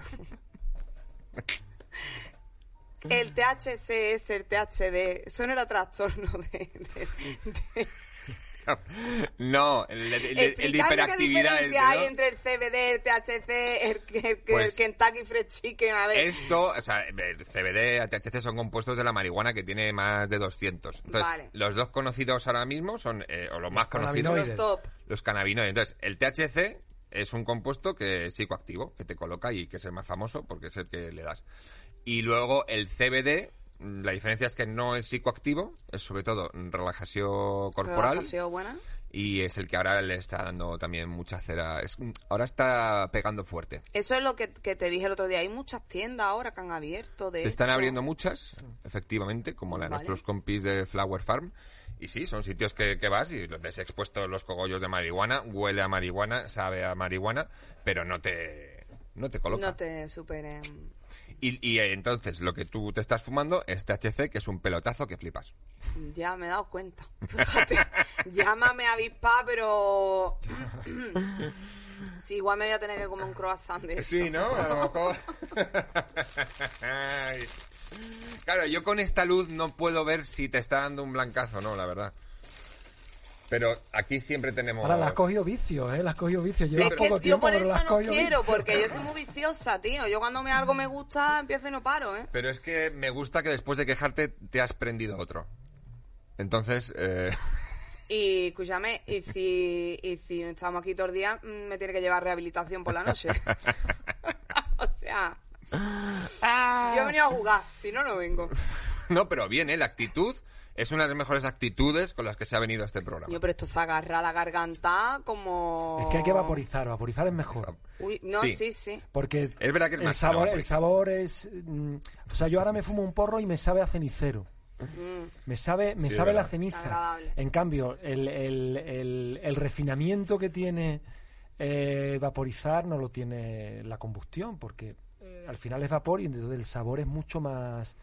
eh, bueno, es que sabe mucho mejor. Mira, yo tuve un novio que se fumaba mm, por lo menos tres cajetillas al día. Es que le, sabo- Joder. le sabía la boca a mierda, tío. Es que te lo digo, o sea, le, le dejé. Es que era demasiado, tío. Es que Ah. horrible. Yo, bueno, sí, debería eh, fumar sin tabaco, pero es que siempre que uso el, el Pax, además, que es el que uso, mm, es que noto que gasto mucha hierba, porque al, es que le... O sea, el problema está en, en- en tomarlo como sustitución. ¿Qué ¿no? es el decir, eh, ese? Bueno, es, es un tipo de vaporizador. un vaporizador. El- entonces, o sea, lo que tú no puedes hacer es dejar el tabaco y pasarte directamente a, a esto, porque entonces eh, consumes mucho y, y no tiene sentido. Lo que tiene sentido es dejar el tabaco, dejar un tiempo de fumar y luego, pues, para no renunciar a la ebriedad cannábica, pues vaporizar. Entonces vaporizar, pues mucho menos, ¿no? Problema es que si te lo, o sea, si sustituyes la ansiedad que te genera el tabaco Sí, es verdad. por el vaporizador es un poco disparate. Porque lo que tienes es un hábito de respiración que lo trasladas al, Sí, al vaporizador, pero claro, esto es marihuana. de hecho a mí lo que me no gusta es es, tabaco, que, es que rasque, es que... eh, ahí, un poquito ahí de A los dureza. Janis Joplin. Yo fíjate que siempre, siempre, Oh, siempre yeah. sale la pregunta esta, cuando eres padre y fumas y tal, bueno, ¿y qué le vas a decir a tus hijos? ¿Qué le vas a...? Yo, de las recomendaciones que le daría, sería que si les da por fumar porros, que no mezclen la marihuana con el tabaco. que desvinculen ambas cosas. Porque el tabaco engancha, la nicotina engancha, es muy adictiva, y la marihuana no. La marihuana te puede crear cierta dependencia psicológica porque te gusta estar colocado, pero no te da esa, esa necesidad química, digamos, Sí, eh, o sea, que el- te da el tabaco. el Entonces, mezclarlo, al final hace, le pierdes el respeto a la marihuana, fumas mucho y te colocas menos. ¿no? O sea que al final es, es una mala estrategia desde todos los puntos de vista, desde el punto de vista de salud y desde el punto de vista de disfrute, ¿no? Y del placer, ¿no? Lo estoy haciendo guay. No, hombre, que cada uno le, le pegue como quiera, pero sí que es verdad que preferiría quitarme la parte del tabaco, porque además es lo que me ha llevado luego a, a fumar tabaco de liar cuando estoy con los amiguetes en terrazas o tal. Es lo que me ha llevado a echarme O pipis sea, yo ahí. tampoco quiero aparecer como antitabaco porque, eh, o sea, a mí me iba mal y por eso lo dejé. Si me llega a ir bien, habría seguido. Pero bueno, aparte el, el tabaco cuenta con amplia literatura. O sea, Molière decía que era que era el, que el tabaco era la droga de la gente inteligente, ¿no? O sea, ¿En y es verdad que cuando escribes, cuando esta idea de la pausa, eh, el que te dé cierta claridad, o sea, es un tónico mental, ¿no? Est- Estás un poco confuso, le das una calada, expiras el aire y entonces se te ocurre lo que tienes que decir, ¿no? O sea, que tiene parte de, de- tiene su encanto, quiero decir, el tabaco tiene su encanto. Pero yo creo que no se debe mezclar con la marihuana porque si no, al final acaba uno consumiendo más de la cuenta y no tiene sentido, ¿no? Y, mm, o sea, porque la marihuana tiene su sentido si te dosificas bien. Si te dosificas más de la cuenta, una vez te puede hacer gracia. ¿Eh, pero no- Atiende a esta parte. Sí, sí. Se te, se te están bajando las persianas un poco. ¿Esto- ¿Todo, todo, Eh, todo bien? ¿Todo bien? Sí, mi madre me ha hecho dos o tres cortinas y las tengo por encima. ¿Pero todo bien? Todo bien, Vale, yo vale. te voy a ver mechero ya. Uh, ah, míralo. se lo tengo. Sí, es que tenía dos. Oye, mecheros. y yo, esto de aquí es con CBD, ¿no? Eso es CBD, sí. Vale. Y el CBD es el de te relajo. El que no coloca, pero te relaja. Uy, no, es que esto para el cuello, me, esto te lo robo. ah, Esto, sí, sí, sí, vamos. hombre. Un poquito de CBD os O lleváis sea, sí aquí. que es importante cuando te estás tomando cosas para dolencias, el que tú pruebes distintas Sí, tipos de sí. marihuana, porque no tiene, o sea, algunas te pueden crear un efecto rebote y que te duela más. Ah, mira, eso no lo ¿vale? O sea, que te duela más y si consumes mucha en algún momento, pues te puede dar ahí un... Ah, mira, eso tampoco Y luego sabía. a mí me pasa con la espalda, por ejemplo, que siempre estoy atento porque, bueno, pues yo cada vez que yo me gano la vida escribiendo al final, ¿no? Y cuando estoy escribiendo, pues soy muy de vaporizar y tal. Entonces, cuando vaporizas, el, uno de los efectos del THC y del CBD, de la marihuana, es que, bueno, pues que se te relaja el cuerpo, pero también que te olvidas un poco de él. Entonces, Te olvidas posible del dolor. que fuerces la postura, por ejemplo, que Ah. fuerces la postura. Sí, Entonces, si tienes problemas de cuello, pues está bien que de vez en cuando que te acuerdes de eso porque parte del efecto que tiene y que es un efecto que es lo que nos permite disfrutar de él, pues es un cierto olvido corporal. Sin, o sea, el- el- la marihuana es muy sensual, a diferencia de otras drogas que te, que te adormecen la parte de los sentidos. eh, la marihuana no, o sea, te gusta comer, los olores, todo el tema del sexo Sí, viene vinculado tocar, con eso, eh. tocar, tal. Entonces te potencia la, la sensualidad, pero a la vez también te duerme, digamos, los dolores. Entonces, el dormirte un dolor está bien porque te lo quita puntualmente. Pero puedes echar un polvo en postura mala que no te conviene. Ah. Claro. y te A ver, daño. si yo mi Entonces, revisar la problema... postura, revisar la postura y revisar en la variedad que te estás tomando, porque hay variedades que son más adecuadas y otras que son menos, ¿no? Pues luego me hace una lista, que yo me vaya No, al yo no sé, Mercadona tienes- tienes de que la probarlo tú, marihuana. tienes que probarlo. Lo interesante es que es un, un camino de investigación personal. Sí, esa es la parte Pero bueno, divertida. no, supongo que hay gente que sabe, ¿eh? Para dolencias concretas, Mm. porque todo, todo Yo lo que no, es el pero te pregunto, ¿eh? Te pregunto a Por alguien favor, que me mira, me haríais un Claro que favor, sí. ¿eh? Hombre, pues eh, eso está hecho. Que además tienes que hacer tus shows, que tienes un montón de, de shows, haces mucho, mucha sí. comedia, mucho stand-up. No paro, la verdad. No paras, es verdad, estás No a tope. está. Te vi el otro día en el Golfo Comedy, eh, lo petaste, Gracias. Muy bien. ¿Tú también? pero bueno, yo es que... A ver, tú con quién te creo que está hablando también, ¿eh? Excuse me. ¿Qué, qué tienes por ahí? Que puedas aquí anunciar a los bercuchantes. Eh, ¿Cuándo se emite esto?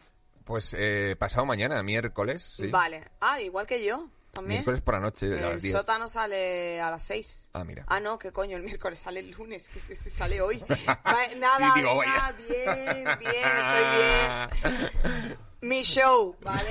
Eh, tengo mi show de stand-up eh, de monólogos el viernes, eh, viernes 21 a las 21 horas en Beer Station, ¿vale? Que está entre Callao y Santo Domingo, pues ahí. Y eh, luego pues me tenéis todos los fines de semana eh, en Fulanita de Tal dando un bingo hot. Bingo hot. Bingo, Bingo hot. hot, que es un roast que le hago yo al público Ujú. Pero fulanita de tal, ¿dónde está? en Chueca. Ese Es el bar eh, gay por excelencia más famoso creo que de España, de hecho. Yo creo que no he estado. Mira que he Lépico. estado por Chueca, pero no... Pues vienen muchos chicos buscando trío. Pues... Y los dos, y los dos sintiendo. Oye, Bien, pues, ¿y pues, dónde dices que está? ¿Calle Voy a Reguero, apuntar qué? una cosa por aquí en el ordenador.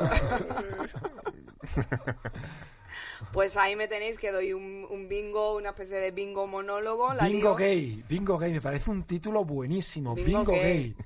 ¿Sabes? Vale, ¿y qué, en la sea, cartelera, la, bingo di- gay. la diferencia es que yo que sé, can- canta en línea y, y ¿qué pasa si canto en línea ahí? A ver, en verdad es, eh, realmente es un bingo, lo que Tienes pasa que cantarlo como Rafael Acarrá, ¿sabes? Y no al carajo los dos ya. No? tomar por culo. Que quiero saber qué, ganas ahí con la línea, con el bingo. Pues mira, puedes ganarte un Satisfyer, puedes Ah, oh, ganarte regalazo. un, un dildo, que Ajá. siempre que vienen chicos heteros, digo, bueno, para un masaje en la espalda también te Pues. viene bien. Eh, Para tiene- tirárselo al perro. Claro, digo, En tiene el muchas parque. funciones. Además, como suelen ser moraditos, que tiene un color así bonito, eh, que hay un montón de premios. Tengo también un premio de Beef Bitter, que me hace mucha gracia, porque yo le llamo el kit del yonki, porque viene con la riñonera, la gorrilla y la medio camiseta. Maravilla, le falta el sirvito este y ya. Qué guay. Pues oye, pues, eh, pues sí, yo me tengo que pasar, que me has invitado, es verdad. Me te he invitado ya varias veces. Oye, vente el viernes 21 a mi show. Mira, tengo aquí la agenda. Viernes 21 es este viernes. Sí. muero. Me podrías presentar, de hecho. Ah, mira. ¿Cómo Pues lo sí. ves? ¿Te Sí. apetece? Venga, ese lo tengo libre. Lo, lo hago público, ¿eh? Aldo, venga. Este viernes 21 a las 21 horas en Beer Station, show de Patricia Galván presentado por Caco Forns. ¿Cuánto tiempo tengo que presentar? Te sacan la chorra un rato y ya. Venga. si no me tengo que escribir nada, pues ya está. Nada, nada. O sea, tú, ve, tú veas, nada, dos tonterías, lo que... ¿Sí? Venga, pues, Pues está. viernes 21. Mira, vale. Mira, además que el sábado me voy a comer con mis sobrinos Ole. y así tampoco voy aprovecho para salir y, y me destrozo, sino que me concentro en trabajar y presentar bien ese espectáculo de forma profesional. Muy bien. ¿Te puedo hacer una pregunta yo a ti? Sí. Te voy a traer a mi sótano también. Ah, claro, hombre. Sí, yo encantado.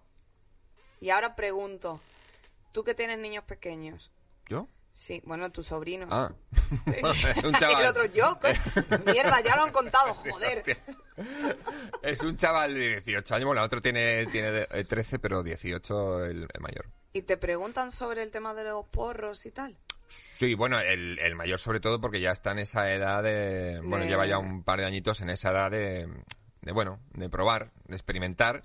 Y lo que decías tú un poco no le sienta nada bien. Así que, pero nada, nada en absoluto. Así que, bueno, es verdad que yo también le he informado mucho. También le he dicho por qué le pasa, pues eso. Y, Es que Yo me creo- parece súper importante la labor de, aunque yo sea antidrogas, pero la labor de que haya una revista, de que tal, porque yo creo que la gente debe estar informada, tío. sí, Pero de todas maneras, mira, cuando te informas, al final, mm, incluso los antidrogas se vuelven eh, antiabuso. Antiabuso. Es decir, el problema no son las drogas, sino, sino el abusar de ellas, ¿no? El abusar de ellas o querer prohibirlas. Es decir, la prohibición de las drogas ha generado muchos más muertos Claro. de los que ha provocado la propia droga. Los yonkis que tanto se habla, bueno, pues tío, un- dos tercios de, de las muertes por sobredosis si no casi todas, se podrían haber evitado eh, de ser realmente, o sea, de no estar prohibido, porque al estar prohibido la gente no sabe la cantidad que se está tomando, porque normalmente la sustancia está adulterada y tú no puedes saber de antemano cómo es de fuerte, ¿vale? Y eso hace que se les pare el corazón si se toman más de la cuenta, porque no lo pueden controlar. Se pone la misma cantidad de polvito, pero resulta que como es más puro, te acaba matando. Yo, Entonces, claro, si eso se puede evitar mm, eh, en un contexto de regulación de la sustancia, pues ya está. Es decir, hay mucha gente que está en contra del consumo de drogas y, sin embargo, es partidaria de la regulación de todas las drogas. ¿Por qué? Pues porque es la manera de evitar gran parte de los daños asociados al consumo. Y pasa, o sea, es decir, tú imagínate que, que, que la bebida estuviera prohibida, ¿no? Bueno, pues es que sería, eh, eh, o sea, en lugar de que estuviera controlada por, por las autoridades sanitarias, estaría controlada por la mafia. Entonces, ¿tú qué quieres? ¿Que te, que te dé la droga el Estado o que te la dé el Chapo Guzmán? ¿El garrafón está controlado por la mafia? Pues el garrafón, el garrafón bueno. no, no será legal. Si hay garrafón, desde luego no será legal, ¿no? Y probablemente pues pueden ir a la cárcel por hacer garrafón, ¿no? El problema es que si tú prohíbes las bebidas alcohólicas, todo será garrafón, menos algunas cosas. Y eso es lo que ha pasado con, en el mundo de las drogas. Entonces, claro, ves que bueno, de lo que se trata es de ir hacia una normalización. Normalización significa que la sociedad asume los riesgos que conllevan determinadas actividades, como por ejemplo los accidentes de coche. Los accidentes de coche en, en los últimos 40, 50 años ha ido aumentando paulatinamente el parque automovilístico. Cada vez hay más coches. Sin embargo, cada vez hay menos accidentes. ¿Por qué? Pues porque, bueno, pues socialmente entendemos que hay que mm, respetar unas normas, unas normas a la hora de conducir. Pues lo mismo con las drogas, lo mismo con las drogas. Luego, que alguien se quiere suicidar con una sobredosis, pues que se suicide. Bueno, con la Pero marihuana eso es que alguien imposible. Que, que alguien que Sí. se tome algo para disfrutarlo No te puedes morir. muerto. Con la María. marihuana directamente de- fumar no te puedes morir porque antes te quedas dormido. A ver, yo es que es verdad que, que creo que la postura de cada uno también hay que entender lo mejor de dónde viene y demás. Yo he visto tanto dolor y he visto tanto dolor, dolor también en mi familia que yo soy más del pensamiento de decir prefiero no tomar sustancias, a eso me llamo yo antidrogas, ¿vale? Porque prefiero no probarlo porque me conozco y luego probablemente sé que me engancharía y no sé cómo acabaría. Pero de todas maneras, mira, lo del enganche te lo digo con cifras mm, reales y científicas. Pero yo te lo hablo porque Claro. yo lo he vivido en mis carnes, yo lo tengo en mi familia, Sí, entonces sí, como yo lo he sí. visto y no lo quiero, Claro. te quiero decir, no me quiero meter en Claro, un saco que sé que podría acabar en, Pero en lo que, lo que pasa es que tú estás, eh, vamos tú, porque es un poco el discurso general, ¿no? Eh, se asume y se asimila el consumo de drogas con el enganche. Y no, o sea, resulta que eh, los que se enganchan son un 10%. Un 10%. Y esto está dicho por la Organización Mundial de la Salud, que habla que de todos los consumidores de drogas que hay en el mundo, aquellos que tienen un consumo problemático, que no significa que estén enganchados, sino que el consumo de esa droga les hace meterse en Ah. problemas, ¿vale? Eh, es un 11%. un 11%, ¿vale? Entonces, bueno, pues... Esperamos que eh, el enganche se iba asociado al y eso, consumo. y eso hay que verlo refiero. también en el alcohol, es decir, tú ves el alcohol y mira, el alcohol es la droga más consumida del mundo, ¿no? Eh, la droga legal, además, ¿no? Entonces, en España, cuando el año que más yonkis murieron fue en el 91, 92, ¿vale? Es- esos fueron los dos años chungos. Sobre todo por el SIDA, sobre todo por el SIDA. El SIDA que se contagiaba por eh, Sí. el tema de, la, de, de las jeringuillas, Jeringuillas. ¿vale? Las jeringuillas que como no había una política de dar jeringuillas limpias, pues mucha gente compartía jeringuillas y se pasaba el SIDA, ¿vale? O sea que aquí estamos viendo cómo la mayoría de los muertos son adjudicables más a la prohibición que a la sustancia en sí. Ujú. Eso punto número uno. Pero es que mm, lo máximo que murieron fueron unos 1.200 el año 91. Bueno, pues ese mismo año murieron 50.000 o 60.000 personas por el alcohol. ¿Me entiendes? Por una vida mm, alcoholizada. Y tenían en España problemas, pues un millón y pico de españoles con el tema del alcohol. Ahora es menos, porque es verdad que el alcohol, hay un momento, en ese- a, a principios de los 90, cambia la pauta de consumo y España pasa de ser un país de consumir vino a consumir cerveza. Y ya es diferente, ¿no? El, el- el planteamiento, y ya la cerveza es una cosa más social, que se toma en el bar, con- de otra manera, ¿no? Pero bueno, tenemos la visión muy distorsionada, ¿no? Entonces decimos, joder, lo que sufrimos por el tema de la heroína en los 80 y los 90. Sí, se sufrió mucho, pero oye, a la par se estaba sufriendo mm, mm, mil veces más. Sí, pero bueno, mil no, veces no más quita lo por, otro. por el tema del alcohol, ¿no? Sí, yo soy súper antialcohol, te eso, eso, decir, eso hay que ver, claro, claro. Sí, hombre, pero, pero eso, sí. eso hay que, hay que, hay que darse cuenta de eso, que una cosa es el, co- el uso de una sustancia y otra el abuso, ¿vale? Entonces, abusar puede abusar cualquiera. Y ahora ya lo que es un enganche ya es de un de una mínima porción de gente que Ya, cariño, pero es que yo, yo, o sea, que lo entiendo, pero cojones, a mí me ha tocado. Sí, no, Claro. no, me ha no. tocado en casa. Sí, sí, yo- o sea, yo he no- tenido no- también no- por no- ahí- No es mi núcleo, pero, pero Ya, ya. sí mi primo. Y bueno, mm, pues una persona, no voy a decir, pero una persona que me toca muchísimo. Claro que sí, Su no, no, marido, eh, pues le robaba el dinero de que tenían para su hija para comprar cocaína. Claro. Y ella Sí, llegaba a su esa- casa, abría la cartera y decía, eh, no tengo... pues, pues, Ese día le pegó, ella a él. Poco le pegó. Luego lo metieron en rehabilitación y la he visto pasar muchísimo. Entonces, Sí, claro. Cuando lo has vivido, yo también en mi familia he tenido casos y tal, y hombre, pues efectivamente, eh, se- por muchas estadísticas que te den y que serán ciertas, evidentemente, lo que pasa se que- te queda el- Lo que pasa el- es que en España estamos un poco eh, retrasados respecto a otros países como Estados Unidos, por ejemplo, que sí que tienen, han sufrido tanto el tema de las drogas, porque allí te pillan con un porro, te meten en la cárcel, te, que son precisamente muchos familiares de gente que ha muerto por sobredosis, de gente que ha- han metido en la cárcel porque la han encontrado con un porro. Por, o sea, son los familiares los que toman la bandera de la regulación de las drogas, en contra de la prohibición. ¿Por qué? Porque han visto cómo la prohibición ha hecho que sus familiares pues mueran o, o estén metidos en la cárcel o, o le hayan arruinado la vida, ¿no? Y en ese sentido, eh, quiero decir que eh, España, eh, o sea, hay asociaciones de policías que están a favor de la, de la regulación y en contra de la prohibición. Hay familiares, o sea, decir, que muchas veces por haber sentido precisamente en tu propia familia lo que son los estragos de la adicción, pues tú quieres una regulación, que el Estado esté presente en esta actividad, ¿vale? ¿Por qué? Porque primero ahorras un dineral en perseguir Mm. una droga que es imposible que tú acabes con la oferta de drogas. Es imposible. ¿Por qué? Porque hay una demanda. La gente necesita y quiere tomar drogas. Entonces tú lo que tienes que hacer, ya que esto forma parte del espíritu humano, porque eso es así desde el comienzo de los tiempos, vamos a hacerlo bien, con unas normas sanitarias. ¿no? Pues sí. Y desde luego, dinero que habrá de sobra, porque ya te digo que ahorrarás mucho en cárceles, policías, jueces y, y- y su puta madre, ¿no? Con parte del dinero ese que ahorras tienes para atender a todos aquellos que tengan una mala experiencia con las drogas, Mm. eh, sea por un enganche, o sea por un mal viaje, o sea por lo que sea, ¿no? Sí, porque Pero lo que el estamos cannabis- reclamando, lo que estamos reclamando es que se atienda a los que tengan problemas y a los que no tengan problemas, que se les dé acceso a la droga tranquilamente para que no tengan problemas. O sea, estamos buscando, es la solución. Sí, proteger a obviamente algo- aunque, algo aunque se no debe quiera consumir. Y luego, ah, y luego también, obviamente, buena información. eso es lo más Buena importante. información. O sea, Sí, tú llegar a los chavales, pero no la información del típico exadicto que llega y cuenta su película. No, no, decirle, oye, mira, lo mismo que he dicho yo de, de moderación. Oye, no debes de fumar porro hasta los 21 años, ¿de acuerdo? Y si lo fumas, te aconsejo que no lo mezcles con tabaco. Y te aconsejo, con alcohol, o y te con- aconsejo consumir menos para colocarte más. Mm. Sí, Tío, eh, a mí me hubiera encantado que me lo hubieran dicho. La verdad que sí. Habría consumido mucho menos de lo que he consumido. Si me hubieran dado estas pautas. Y Mm. les hubiera hecho caso, que eso está por ver porque obviamente somos todos muy cabezotas, ¿no? Eso sí, Pero luego bueno, es otro en fin, ya me he soltado aquí el rollo, pero... Bien, bien, bien.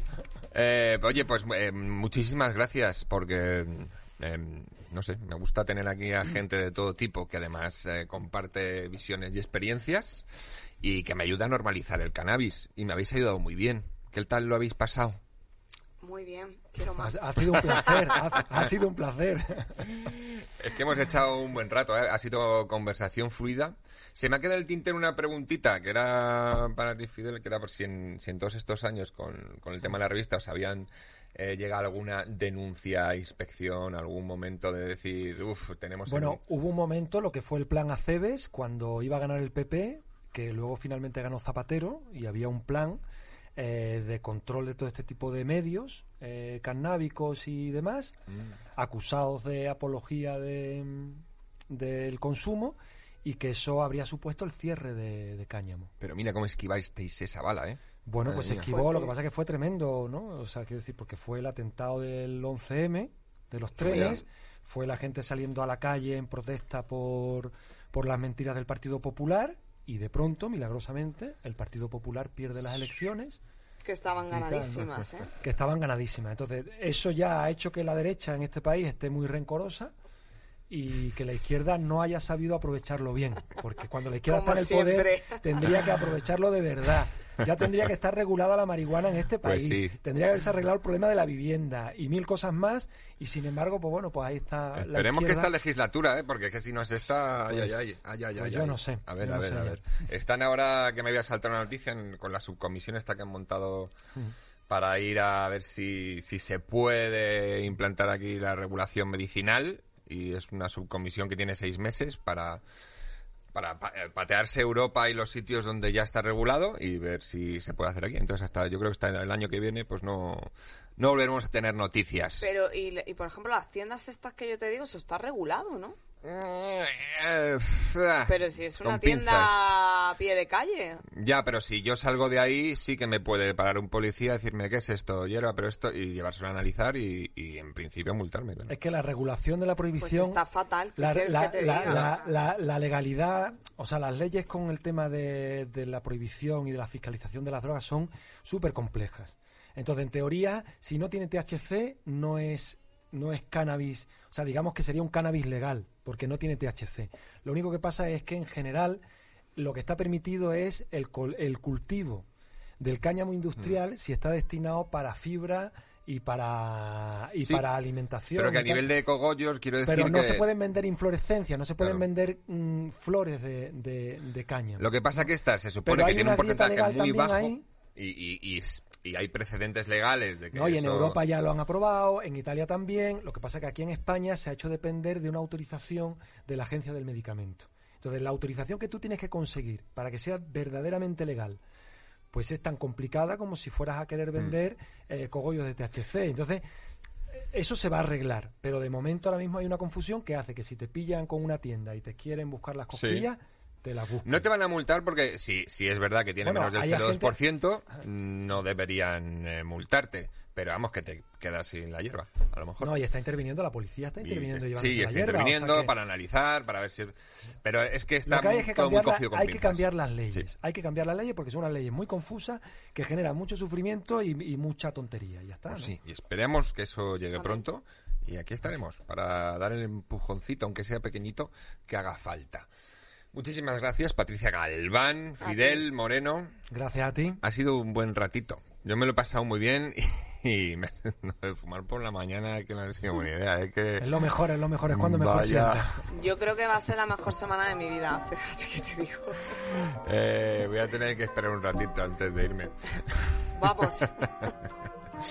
Muchísimas gracias, Bercuchantes, por seguir ahí. 420 millones de gracias. Suscríbete a la plataforma Fibetalanda Podcast y nos vemos la semana que viene. Ya puedes volver a la realidad.